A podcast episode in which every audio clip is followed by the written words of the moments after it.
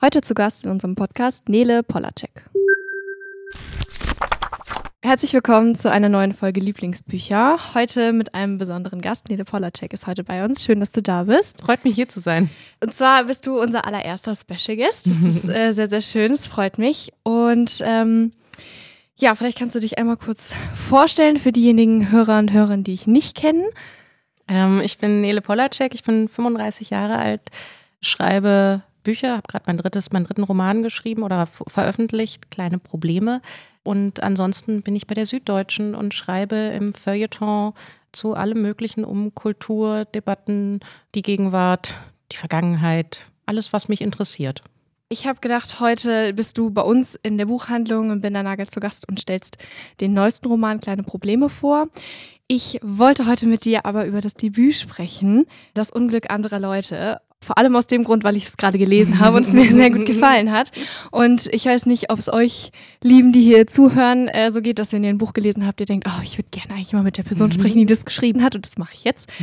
Es hat mir sehr, sehr gut gefallen. Und ich äh, wollte einfach mal fragen, kannst du es in deinen eigenen Worten nochmal zusammenfassen, äh, worum es geht?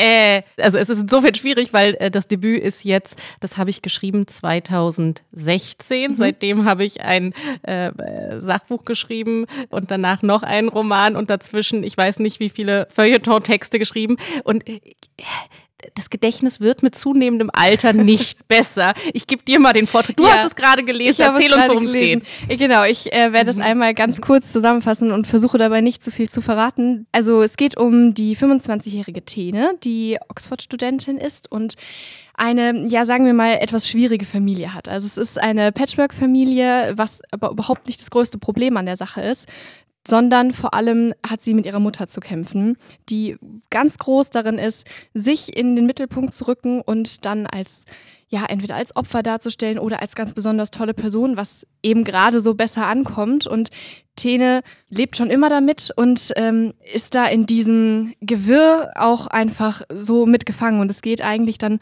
darum, wie sie in ihrer Familie, das behaupte ich jetzt einfach nur so als Lesende und nicht Schreibende, wie sie in ihrer Familie mit diesen ganzen Themen aufgewachsen ist, wie sie damit umgeht und was passiert, wenn schwierige Situationen in dieser Familie auftauchen.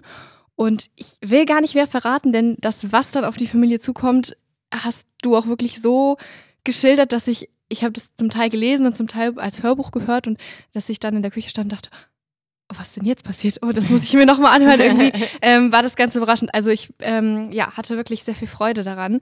Und ich wollte dich fragen, wie viel von dir steckt da, da drin? Also man, wenn man schreibt, hat man ja immer ein bisschen was Eigenes mit reingebracht, aber so wie viel fließt da in deine Romane und besonders jetzt in diesen mit rein? Ich glaube, man kann es ja auf zwei Arten betrachten. Also man kann einmal sagen, was sind äußere Daten. Also ich könnte jetzt, ähm, also ich weiß, ich glaube, Tene, es wird nie gesagt, wie groß Tene ist, aber ich mhm. könnte jetzt sagen, Tene ist 1 äh, 70 und ich bin auch 1,70 behaupte ich, bin 1,68. Also ich könnte sagen, Tene ist 1,68 und das wäre, dann hätte sie ja was mit mir gemein. Ja. Oder ähm, ich kann sagen, sie hat mein Alter. Das hat in dem Buch, äh, sie ist ungefähr so alt, wie ich war, als ich es geschrieben habe. Das ist eine Art der Gemeinsamkeit, das sind so externe, also sozusagen so eine Personalausweis-Gemeinsamkeit. Also sozusagen, wenn man, wenn man, wenn ein Polizist das Bild an, den, den, den Perso anguckt, also das Buch anguckt und mich anguckt, sagt er, ja, ist dieselbe Person. Ja, ja. Und es gibt aber noch eine andere Art der Gemeinsamkeit, das ist sozusagen die Gemeinsamkeit, die ich mit jemandem wie dem Held meines jetzigen Romans Kleine Probleme habe. Der ist 49 Jahre alt und Familienvater von zwei Kindern und hat erstmal gar nichts mit mir, sozusagen keinerlei Personalausweis Gemeinsamkeit. Das ermöglicht dir aber total hemmungslos, schonungslos ehrlich zu sein. Also sozusagen, es gibt eine Gemeinsamkeit der Externalität, also der Äußerlichkeiten und es gibt eine Gemeinsamkeit der Internalität. Und ich würde sagen, extern hat Tene ganz viel mit mir gemein, intern nicht sehr viel. Extern hat Lars nichts mit mir gemein, intern schon. Also vor allem das, die gefühlten Wahrheiten, äh, das, das, wie man sich selber liest. Und ich fand das im ersten Buch haben mich, also es sind ja das Unglück anderer Leute, haben mich vor allem die anderen interessiert. Also Tene ist eigentlich ein Weg, eine Welt zu betrachten. Also ist sehr, sehr, sehr, also man erfährt wenig Internalität von Tene und ganz viel von ihrer Familie, von ihrer Mutter, von ihrer, ihrem Vater, von, also von diesen ganzen Personen in diesem Mikrokosmos und sie ist der Weg da rein.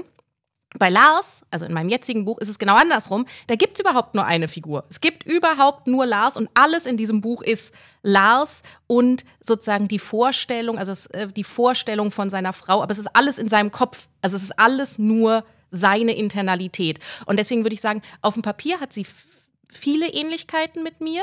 Die Geschichte, die passiert, ist völlig frei erfunden. Du hast das Buch gelesen, dir ja, wird das ja. klar sein, dass ja, es einfach nicht anders geht. Ähm, aber auf dem Papier hat sie sehr viel mit mir gemeint, weil es mich auch interessiert hat. Das war sozusagen bevor Autofiktion so groß war. Und das war in dem mhm. Moment, als sie gerade groß wurde. Und ich habe schon immer ein Problem mit Autofiktion. Und was mich interessiert hat damals, rein, rein, rein literarisch, war, eine Autofiktion zu erstellen, also etwas zu schreiben, was aussieht wie Autofiktion und dann immer weiter auseinanderbricht. Also sozusagen, dass dieser fließende Übergang von, ja, ja, das ist ja alles wirklich passiert, zu, hä? Nee, das ist ja überhaupt nicht passiert. Und das war ein Spiel, was mich interessiert hat. Und deswegen hat sie am Anfang eine Ähnlichkeit, die ist aber eine, vor allem eine Personalausweisähnlichkeit.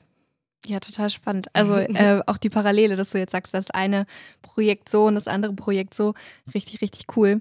Und ich muss auch sagen, also das, was du, was du erzählt hast, dass man über sie gar nicht viel erfährt, mhm. sondern man ist ja wie, als würde man einfach durch ihre Brille oder ja. durch ihre Augen das alles angucken.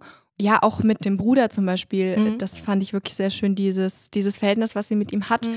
äh, was eigentlich ja eher so ein fast ein kindliches Verhältnis ist. Und dann habe ich so ein bisschen das Gefühl, durch die Dinge, die in der Geschichte passieren, ne, wird auch dieses Verhältnis zwischen den mhm. beiden irgendwie erwachsener. Also das, ja, fand ich, fand ich sehr, sehr spannend.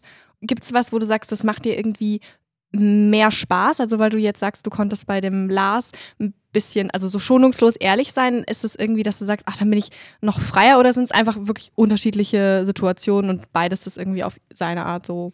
Also man hat gut. ja im besten Fall, wenn man was tut, möchte man ja besser werden. Also man möchte ja irgendwie wachsen und es gab eine große Freiheit. Also ich, es war sehr es, es, war sehr leicht, das Unglück anderer Leute zu schreiben und es war sozusagen viel schwerer, kleine Probleme zu schreiben. Aus dem einfachen Grund, dass ich bei meinem ersten Buch war es ein bisschen, ich hatte noch nie ein Buch geschrieben und es war ein bisschen wie ein, ein Hund, der die Nationalhymne singt. Der muss nicht jeden Ton treffen. Man ist beeindruckt, dass es überhaupt funktioniert.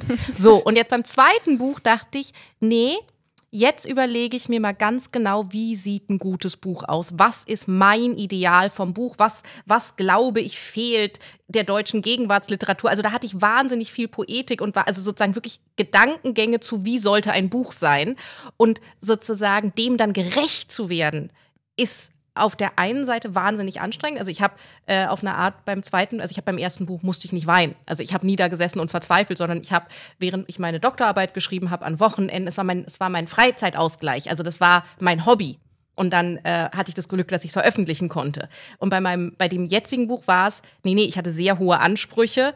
Und das ist, glaube ich, sozusagen der Unterschied zwischen mal so äh, Schlittschuh fahren, weil es Spaß macht und dem Gefühl, was Kathi Witt vielleicht hatte vor irgendwelchen Wettbewerben. Oder also es ist eine andere Anforderung, die man an sich selbst hat. Das heißt, die Schmerzen sind größer, wenn was nicht klappt, weil man immer denkt, ich weiß ja, was ich eigentlich schaffen möchte. Und gleichzeitig ist das Glück ein ganz anderes. Also zu sagen am Ende, ich habe mir etwas vorgenommen, ich habe es mir genau überlegt, ich habe einen Anspruch an mich gestellt und am Ende sitze ich da und denke, es ist geglückt. Das ist natürlich, das ist ein, ist ein, es ist ein großes Glück, was man ähm, nur haben kann, wenn man einen Anspruch, einen großen Anspruch an sich stellt. Ja, wow. Also klingt nach mhm. einer intensiven Arbeit richtig. Also es freut mich total, dass du da sagen kannst, ich habe da so reingestartet und dass du da so jetzt richtig tief reingehen mhm. kannst und das so komplett ja zu deinem zu deinem Beruf auch machen konntest. Richtig, richtig cool. Ich habe noch eine Frage für dich und zwar ähm, jetzt abgesehen von deinen Werken einfach um ähm, dir auch einfach mal eine Frage zu stellen, wie was wäre denn, wenn du es wählen kannst? Ich weiß, es ist nicht immer so einfach, aber ein Lieblingsbuch von dir oder das ist ähm, ganz einfach. Ja, wirklich? Ja. Oder dann erzähl mal. Nein, weil ich ich bin ein wahnsinnig kritischer Leser. Ja. Ich finde ganz viel sozusagen. Ich habe immer das Gefühl, es gibt es gibt viele es gibt sehr viele Bücher und es gibt ungefähr fünf gute Bücher. ähm, ja.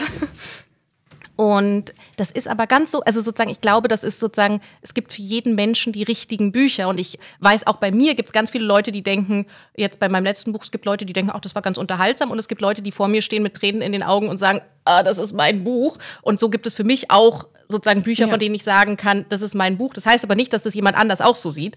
Ähm, und da würde ich sagen, ähm, ganz weit vorne ist für mich Kurt Vonnegut. Ich glaube, Kurt mhm. Vonnegut ist mein Autor und Bücher wie äh, äh, Cat's Cradle, also Katzenwiege auf Deutsch, leider nicht so gut übersetzt, aber das, im Englischen ist es eines der genialsten Bücher aller Zeiten oder äh, Schlachthof 5 oder ähm, ich mag auch Sirenen, äh, Sirens of Titans, Sirenen von Titan heißt es, glaube ich, auf Deutsch. Ist auch nicht so gut übersetzt. Aber deswegen äh, ist es für mich recht einfach zu sagen, Kurt Vonnegut. Und wenn man sagt, man möchte aber irgendwie einen Klassiker, dann würde ich auf der gleichen Ebene sagen Middlemarch von George mhm. Eliot, äh, wobei das ist, äh, das sind das Kurt Vonnegut sind immer so 150 Seiten und Middlemarch sind 1000. das muss man wollen. Ja.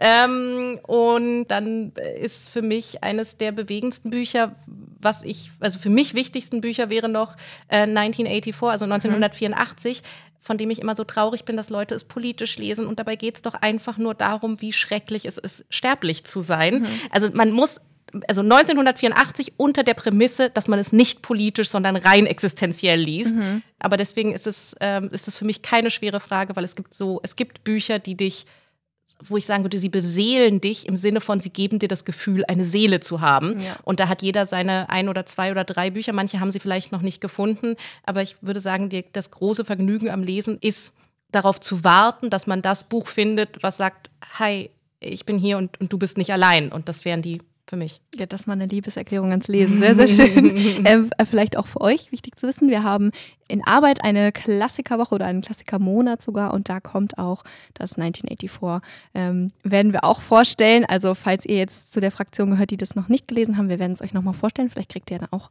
nochmal Lust dazu. Ja, ich glaube, damit sind wir tatsächlich am Ende unserer Folge angelangt. Vielen, vielen Dank, dass du hier warst und äh, dich den Fragen gestellt hast.